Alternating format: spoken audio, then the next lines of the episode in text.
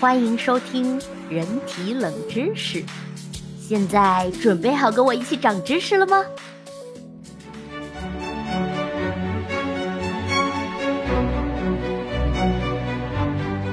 第三章第七集：孕妇终极悖论，止不住的孕吐，吐掉的却是给胎儿的营养。人为什么会呕吐呢？呕吐啊，其实是人类在进化中获得的一种防御机制。呕吐本身不是病，而是有病的症状，甚至能减轻病情。呕吐最常见的原因呢是食物中毒。呕吐能将有毒的物质吐出，减少毒素被人体吸收的量，从而降低对人体的伤害。而将胃里的东西吐出来以后呢，人体甚至还会感到前所未有的轻松。由于具有镇痛作用的内啡肽的释放。你甚至会产生一丝快感。我插播一句，内啡肽这种东西啊，这种神经递质真的是很棒、很了不起。它在很多情况下可以获得，一个是在我们非常疼痛的时候，类似于麻醉剂，它可以帮你止痛；还有一个是在你运动的时候，比较量达到一定程度，特别是我们在长跑的时候，我们说长跑到一定阶段，人会产生一种快感。为什么呢？其实就是大脑在分泌内啡肽了。这内啡肽呢，可以给我们带来幸福的感觉，嗯，可以给我们增强自信，让我们的心情变得特别好。那么，所以说运动是十分重要的，不仅能强身健体，而且还能分泌内啡肽，让我们的心情、心境、大脑都好起来。所以，适量的运动是十分必要的。这个内啡肽和血清素还都可以降低抑郁症的发病率。这个在以后的专辑里，我会专门给大家介绍，就大脑里面的各种神经递质分别是有哪些作用，好吗？这是后话了。那么我们再回过来，刚刚讲到呕吐会让人产生一丝快感，因为有内啡肽。但怪异的是，呕吐有时啊，甚至不是疾病的症状，而是属于一种正常的生理反应。这呀，也就是我们常说的孕吐。有百分之七十到百分之八十的孕妇在怀孕的早期会出现孕吐症状，它一般出现于妊娠的第五周或者第六周，之后呢又会在妊娠满了三个月之后悄然消失。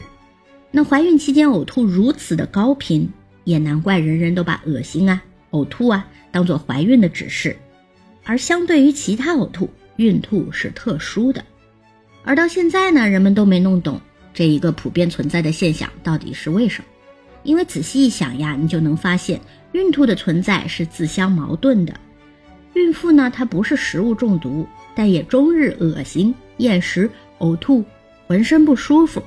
要知道，孕妇肚子里的胎儿正需要大量的营养物质来供养的，无论是厌食还是呕吐，对胎儿来说都是一个巨大的威胁。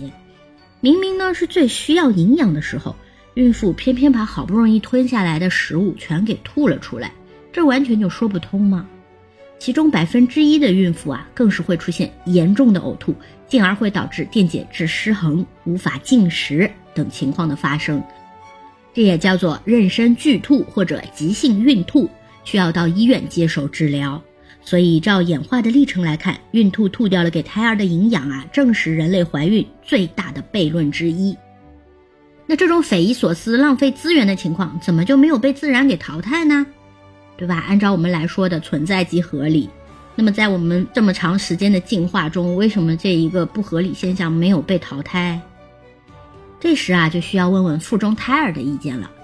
日常的食物呢，对我们成熟的个体来说，确实可以看作是无毒无害，但对于尚未发育完全的胎儿来说，那可就不一样喽。所以，健康食品未必健康。微量的毒素啊，也能给脆弱的胎儿带来伤害，甚至会导致畸形，然后致命，都是有可能的。例如，因为不能主动避开灾祸，许多植物都会合成一些有毒的化合物，以免被动物吃掉。这些有毒的物质也被称为次生代谢物。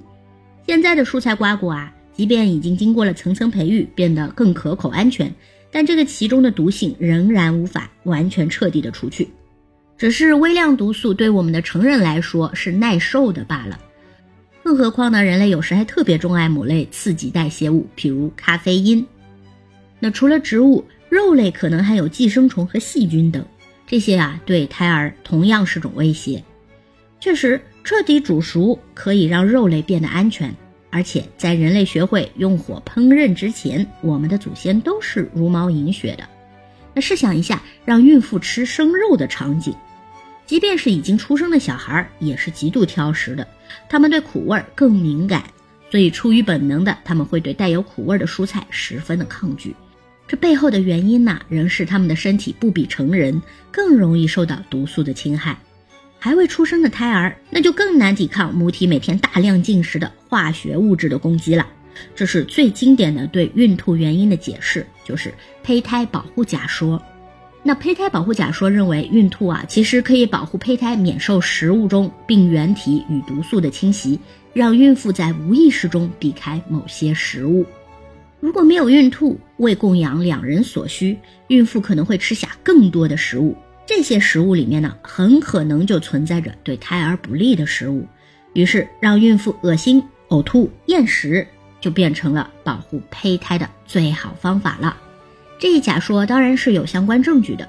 首先，在世界范围内，孕吐发生的频率变化很大。科学家在二十七个传统社群中注意到了，有七个社群中的孕妇从不发生孕吐或极少发生，这可能是因为他们的膳食是以素食为主的。那如果再将植物进行细化，就会发现极少孕吐发生的社群以玉米为食，加工过的玉米很少含有刺激代谢物，而干燥的玉米对病原微生物的抵抗力也很强，因而以玉米为主食的妇女较难遇上激发孕吐的食物，这与胚胎保护假说的推论是一致的。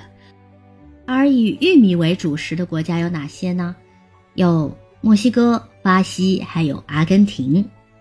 好，我们接下去说，而最重要的证据则是妊娠反应最严重的时期，对应的正是胚胎最脆弱的时间节点。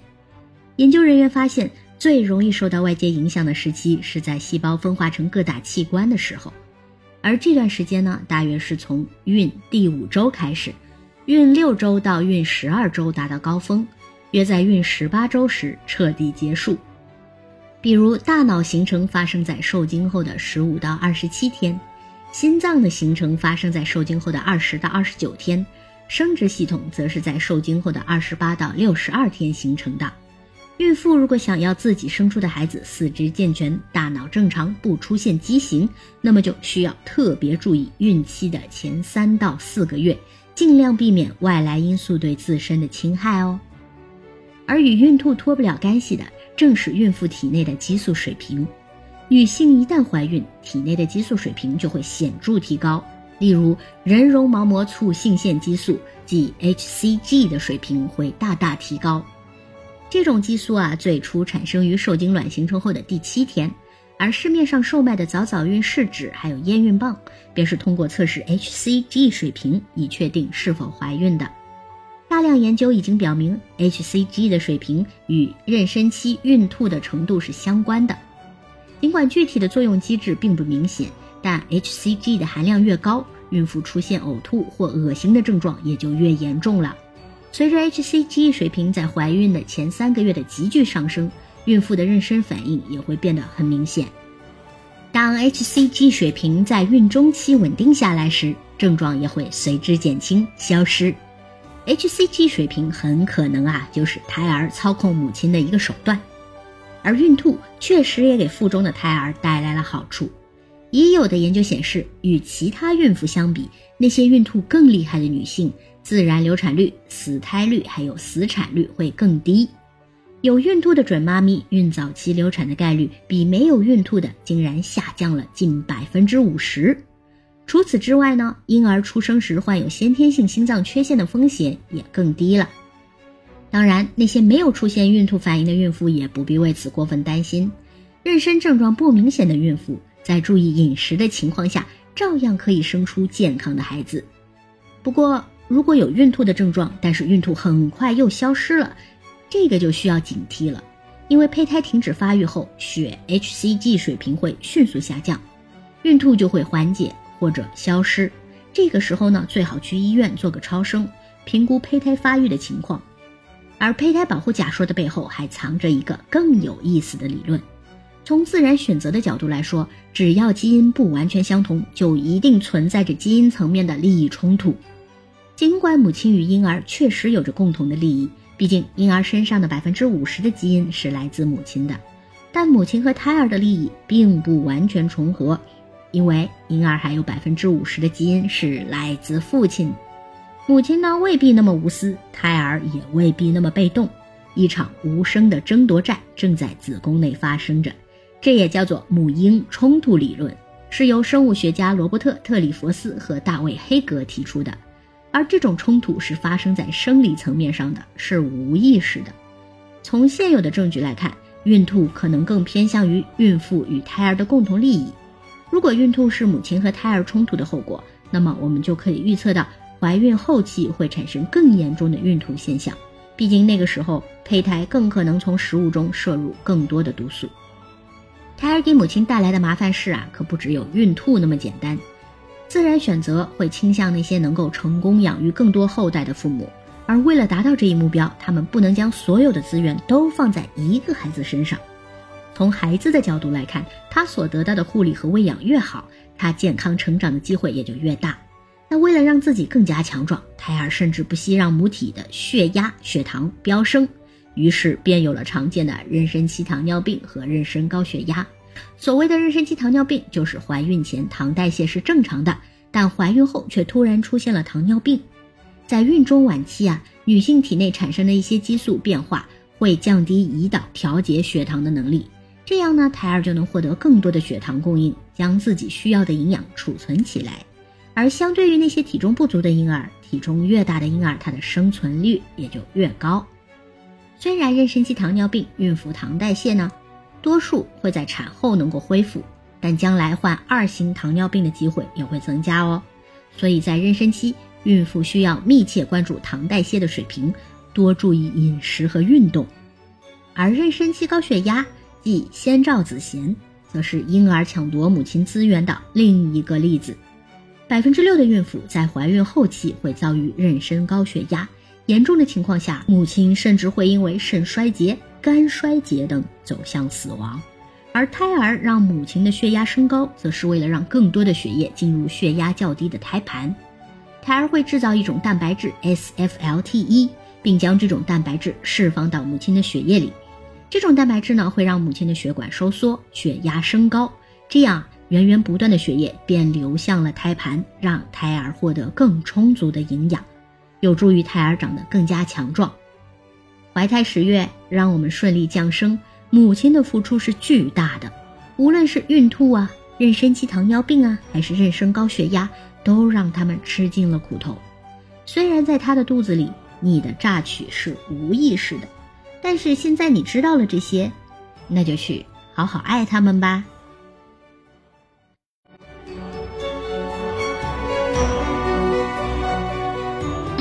本期已完结，让我们下一期继续长知识吧。